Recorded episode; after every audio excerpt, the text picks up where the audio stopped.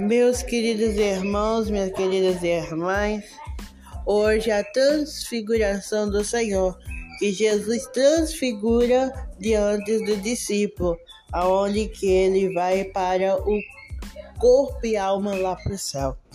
Ou seja, hoje é que a gente tem a plena certeza que Deus está no nosso controle, Deus está na nossa mente e no nosso agir.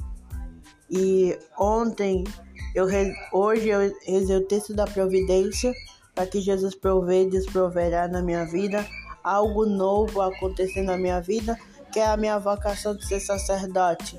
Então preciso buscar cada vez mais a Deus e preciso buscar cada vez mais a minha fé e a minha esperança e tenho a certeza que Jesus está dentro do nosso coração. Nesse podcast, meus queridos irmãos e irmãs, é falando a transfiguração de Jesus, que o amor de Deus nos abala e nos atinge cada vez mais. E hoje a transfiguração do Senhor é para buscar o ensinamento de Deus para conosco.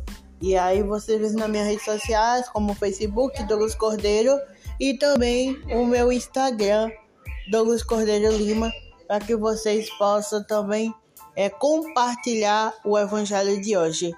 Por isso, buscar o Senhor a toda a salvação da terra. E assim seja e nos permitir. Um ótimo domingo para todos e amanhã temos podcast, já primeiro dia do nosso podcast Poesia, ok? Até lá, se Deus quiser. Salve Maria.